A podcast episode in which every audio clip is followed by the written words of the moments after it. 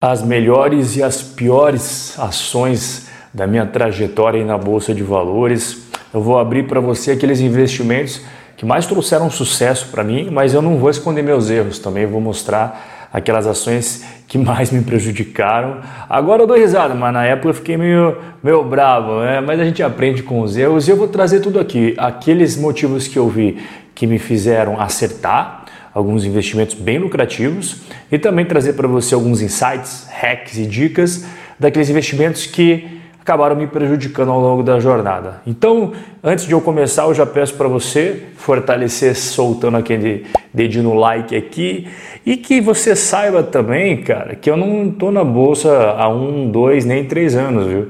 Eu comecei exatamente aqui onde está mostrando essa flechinha amarela gigante no meio da tela. Na Bolsa Brasileira eu comecei em 2013 e já se passaram aí oito anos, né? Que eu tenho experiência na Bolsa Brasileira. Olhando agora de fora, dando uma olhada assim nesse gráfico, você pensa que não aconteceu muita coisa, pelo contrário, cara Aconteceram muitas coisas. Então, assim, 2014, começou já em 2013 uma movimentação, mas 2014, 2015, com certeza você lembra daqueles protestos, várias cidades no Brasil, pô, passeata, algumas até ficaram meio violentas. Vem pra rua, você lembra? Vem pra rua, não sei o que lá tal. Cara, isso daqui refletia direto na Bolsa de Valores na época. Aí, 2016, teve o impeachment da Dilma Rousseff. Você está vendo aqui, ó, até deixei destacado em amarelo, finalzinho de agosto de 2016, aprovado o impeachment da Dilma. Não sei se você lembra daquela cena lá no Congresso, né? Cada um votando, tá, não sei o que lá. É, acho que era sim para impeachment, não para impeachment, né? Cada um fazia um discurso, acho que tinha de 15 segundos para discursar. E aí, em 2017, tivemos o Joesley Day. Veio de repente, não foi algo esperado, ah, estamos entrando numa crise. Não, cara, foi assim, ó. Hoje foi o Joesley Day despencou 10%. Negociações suspensas, circuit breaker. O dólar teve a maior alta em 14 anos. E olha só, cara, a alta na época lá, R$ 3,38. Quem diria a gente tivesse com dólar nesse valor hoje, né? A gente sabe que não. Daí, ano seguinte, teve uma mudança na política brasileira. Depois de tantos e tantos anos do PT, o Bolsonaro acabou sendo eleito presidente Cara, época de eleição também é volatilidade, bolsa sobe, bolsa cai, bolsa sobe, bolsa cai. Enfim, eu estou mostrando tudo isso para você para mostrar que eu já passei por um monte de perrengue, especificamente referente ao Brasil aí, né? Só que isso daí afeta todo mundo. Por exemplo, o Joesley Day afeta tudo, eleição, volatilidade afeta tudo. E eu vou tratar aqui de casos específicos. Beleza? Porque às vezes a bolsa está indo bem e uma ação vai mal pra caramba. Às vezes a bolsa está indo mal e uma ação vai bem pra caramba. E nessa época que a bolsa brasileira não estava muito legal, não, teve uma ação que já é a primeira que eu vou falar aqui para você, que foi muito bem, que era a Souza Cruz. Eu era sócio da Souza Cruz. E ela não faz mais parte da Bolsa Brasileira, que ela caiu fora lá em 2015. Tá vendo aqui, ó, outubro de 2015, velório na Bolsa, a melhor ação da história. A Souza Cruz vai deixar saudades. Cara, a Souza Cruz era uma empresa de tabaco. E ela estreou na bolsa em 1946 no Rio, daí em 57 foi para a bolsa de São Paulo. Era na época uma das maiores distribuidoras de dividendos da bolsa brasileira. 97% do lucro dela era pago de dividendos. Líder de mercado, pô, uma série de vantagens competitivas né? Era incrível, receita recorrente, custos baixos, sem grande exposição a variações econômicas e políticas. E de janeiro de 2001 até a época ali, fevereiro de 2015, as ações dela subiram 5 mil 5 mil, é isso que escutou, 5.600% em reais. Então, porra, foi ali uma das ações que mais me deixou feliz, cara. Ela pagava bastante dividendos, realmente era um negócio extremamente sólido. Infelizmente, é, fizeram uma OPA, que é o inverso do IPO, né? A, o IPO é quando a empresa vai a público a primeira vez. Opa, nesse caso a empresa majorit, o sócio majoritário acabou recomprando as ações e fechando o capital dela, saindo fora da bolsa, caiu fora. Os ingleses, que são os donos aí dela, né, ficaram felizes da vida que levaram um negócio bom pra caramba. Bom, Falei uma vencedora aí que me trouxe bastante alegria e agora vou falar uma perdedora que me ensinou muito. Né? Geralmente as derrotas nos ensinam muitas lições, até às vezes mais do que as vitórias. Né? BR Insurance, a Brim 3, cara, Essa daqui foi uma empresa que me deixou várias cicatrizes. Aí você está vendo um, uma headline aí de 2014, o que fazer com uma ação que caiu 63% em apenas cinco dias. O que aconteceu nesse caso aqui? É, não foi apenas um negócio específico, foram várias coisas que foram se somando e as ações foram derretendo. Ah, o estopim foi em 2013, a empresa teve uma queda de lucro de 58%. Então, quando divulgaram os resultados, Pô, o mercado se assustou com essa queda tão grande dos, dos, lucros e as ações começaram a derreter. Aí, um tempo depois, começaram a ter várias acusações que, inclusive, viraram processos. Acusação que os ex-sócios e os fundadores, administradores, alto escalão lá da BR Insurance, teriam realizado gestão fraudulenta, manipulação de resultados, práticas irregulares, estelionato, formação de quadrilha. Isso daí foi um processo correndo na Justiça Estadual. Aí tinha outros que eram acusações de crimes financeiros correndo na esfera federal e tinha outras coisas correndo na CVM. Então, assim, era uma bola de neve negativa. Toda vez saía uma notícia ruim e, junto com isso, as ações foram derretendo. Foi uma das piores ações que eu tive até hoje. É óbvio que eu não esperei tudo isso daí é, terminar. Cara, quando eu vi que o resultado já tinha caído, já ligou o sinal de amarelo, né? Quando eu vi que as coisas estavam degringolando, eu caí fora, não fiquei esperando não. O único motivo que me fez sair da Souza Cruz foi a OPA, igual eu expliquei para você, retirar as ações do mercado. Né? Agora, no caso da BR Insurance, é o contrário, eu só saí porque o negócio não estava indo legal. Eu tinha os meus critérios que eu entrei, quando a empresa não atendia mais os critérios, eu caí fora sem pensar duas vezes. Vamos falar de uma história boa? Fala uma boa, uma ruim, agora vamos voltar para uma boa aqui. A CETIP, Rob, nunca ouvi falar dessa empresa. Não, já ouviu sim, ela está na bolsa. Você já vai entender. A partir de amanhã, a CETIP não existe mais. Veja o que muda para o acionista. É que nesse dia aqui, cara, dia 29 de março, houve uma é, efetivação de uma fusão entre a BMF Bovespa e a CETIP. E eu tinha ações da CETIP. Então, cada uma ação da CETIP recebeu quatro ações. Só que preste atenção nessas quatro ações para você não confundir. Era mais ou menos assim: uma ação dessas quatro dava direito a 0,93 ações da BMF Bovespa, que hoje é a B3 que a gente conhece.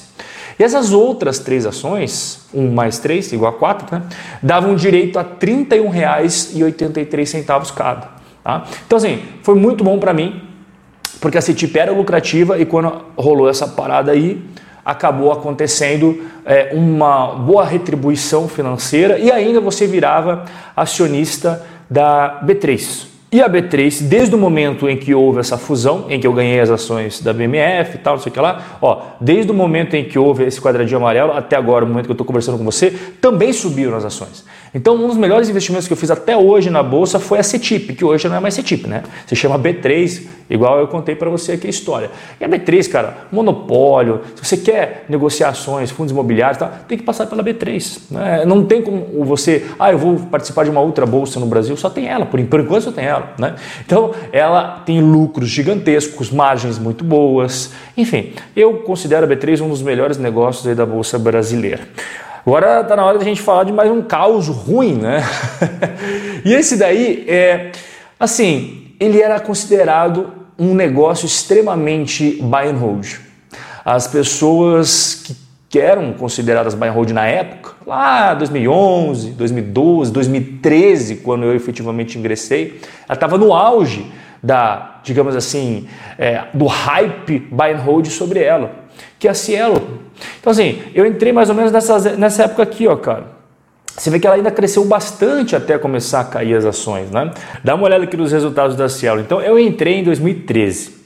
E 2013, igual você está vendo na tela, ela estava vindo de lucro após lucro e ela ainda continuou lucrativa por um bom tempo. E quando eu entrei lá em 2013, estava um hype buy and hold sobre a Cielo. Na época, quem não tinha é, Cielo na carteira, pô, você é maluco, um negócio lucrativo. E era mesmo, a galera tinha razão. A Cielo realmente era muito boa. Margens boas, porra, dominava o mercado. Dá uma olhada aqui no gráfico, não tem como negar. E olha só, ela continuou crescendo, ela continuou crescendo. E quando você olha o gráfico de lucros ali que eu acabei de mostrar e compara com o gráfico de cotação, tem uma relação incrível. Porque enquanto ela estava crescendo os lucros, a ação só subia, ó. Ó, estou passando o cursor aqui, subindo, subindo, subindo. Dá uma olhada aqui nos lucros, ó, subindo, subindo, subindo. Só que quando os lucros começaram a cair, o que aconteceu com a cotação? Brrr, mesma coisa. E a Cielo foi perdendo as vantagens competitivas que ela tinha, ela foi tendo o seu mercado cada vez mais mordido pelas concorrentes, as margens foram abaixando. Bom, não tem como negar. Olha o lucro, olha aqui o lucro da Cielo, como saiu lá de 4 bilhões em 2017, é, fechou 2020 em 490 milhões de reais. Não tem como você bater de frente com esses números, é visível que algo aconteceu. E isso daí se chama concorrência. Então a Cielo, ela foi digamos, uma empresa que me fez muito bem por um tempo. Agora, quando os lucros começaram a cair e eu vi as margens ficando comprimidinhas, eu vi o lucro caindo, o fluxo de caixa operacional caindo, já acendeu um alerta e falei: vamos deixar ela aqui em sobreaviso, vamos deixar ela em quarentena, só olhando, não vamos mais aportar. E quando os resultados continuaram indo mal assim, eu falei: não, está na hora de se desfazer. E não foi assim, ah, no outro dia, tomei decisão ali à noite, no outro dia chega já vendendo tudo no mercado. Não, você, você já decidiu que você vai vender, você vai vendendo aos pouquinhos, vai vendendo aos pouquinhos, sem desespero, você já tomou a decisão. E outra empresa, já vou engatar aqui com a, com a quinta, que também me ensinou muita coisa e também era considerada uma empresa imbatível no buy and hold lá em 2013 e tal, e que passou por um negócio que acho que ninguém imaginava lá em 2013. Né? Lá em 2017, o STF proibiu em todo o país a produção, venda e uso de materiais com amianto. Quando você fala amianto, você lembra do quê? Da Eternite. Então a Eternite lá atrás, quando eu entrei, ela era uma empresa com receitas bacanas, pagadora de dividendos, a dívida dela, que eu me lembro, ela tinha pouca dívida, mas um caixa desse tamanho, lucros bacanas. Então assim, não tinha o que reclamar, não tinha o que reclamar da Eternite. E aí, aos pouquinhos, um estado foi proibindo, outro estado foi proibindo, não sei o que lá, vindo processo judicial de tudo que é lado. Eis que o STF, quando foi decidir a questão do amianto, foi a pá de cal na Eternite. Tanto é que isso daí que você está vendo foi em 2017, e olha só o que aconteceu um ano depois. Grupo Eternite pede recuperação judicial e se tem pacto de proibição de uso da dimensão. Aí eu já tinha saído faz tempo, tá? Eu não esperei ter a recuperação judicial. Lá atrás, quando os resultados. Porque aconteceu uma coisa semelhante com a, com a Cielo, não é do dia para a noite. Um trimestre vai mal, aí outro vai mal, aí outro vai mal. Fecha o anualizado, que eu sempre tomo decisão pelo anualizado. Mal comparado ao anterior, você já liga a luz amarela. Você vai acompanhando o próximo ano. Trimestre mal, trimestre mal, trimestre mal. Pô, dois anos seguidos, cara. Você entendeu? Porra, tem alguma coisa aí eu não fiquei esperando terminar na recuperação judicial, saí antes. Tomei a decisão e fui saindo aos pouquinhos da Eternite. A mesma coisa, o mesmo procedimento da Cielo. E olha só como, eu, como, foi, como é bom você sair antes. Quando você vê que não atende mais seus requisitos, você evita um prejuízo maior ainda. Então, olha até onde que despencou as ações da Eternite. Olha a época do auge dela aqui, ó, 2012, 2013, toda essa época aqui ela era considerada buy and hold e ela veio caindo, caindo, caindo, caindo. Cara, chegou na recuperação judicial, não estava valendo quase nada as ações. Mas quando você olha aqui, ela está dando uma recuperada. Por quê? Porque o processo de recuperação judicial hoje da Eterente está dando resultado. Inclusive, ela até pagou credores antecipadamente. O credor é o cara que você deve dinheiro. Ela antecipou o pagamento de várias parcelas. O mercado falou, pô, cara, que maneiro. E somado a isso, a Eternite está aí instalando, instalando telhas solares com produção em massa prevista para o segundo semestre de 2021. Ou seja, estamos tentando superar a questão do amianto e partindo aqui para a telha solar. Que bom, eu fico feliz porque a Eternite tem um monte de gente que trabalha lá, né? famílias que dependem do salário desses rapazes e dessas moças que trabalham dentro da Eternite, enfim. Então, eu não quero, não desejo mal para ninguém. Só que quando eu entrei lá atrás, a Eternite, ela era uma empresa que atendia os meus critérios. A partir do momento que ela não atendia mais, saí fora. E eu, sendo bem sincero, hoje não tenho a menor vontade de retornar na Eternite, tá? Não é porque ela está se recuperando porque, claro, meus critérios voltou a preencher, não. Eu tenho outros, outros, outros negócios aí que eu considero melhores para mim, beleza? Não estou falando que você tem que fazer a mesma coisa que eu aqui. O vídeo de hoje foi para te mostrar vários casos, casos reais que eu passei para você pegar todas as lições, todos os ensinamentos, todos os hacks né? Casos bons e casos não tão bons assim, para você ver que na bolsa toda hora acontece surpresa. Empresa que era boa fica ruim, empresa que não era, que era boa fica ruim, volta a recuperar suas cotações. Empresa que era boa ficou, não ficou legal e continua lá. Acontece de tudo. Aí que vem a importância de você ter ações com vantagens competitivas, lucrativas, boas margens, boa gestão mas diversificação também, porque você não sabe, não tem como prever o futuro. E você que ficou até o final desse conteúdo, tem uma surpresinha para você. Quatro aulas 100% digitais gratuitas no primeiro link na descrição, exatamente explicando tudo isso aqui e muito mais sobre ações e construção de carteira, tá bom? Nosso vídeo por hoje vai chegando ao fim. Forte abraço e até a próxima.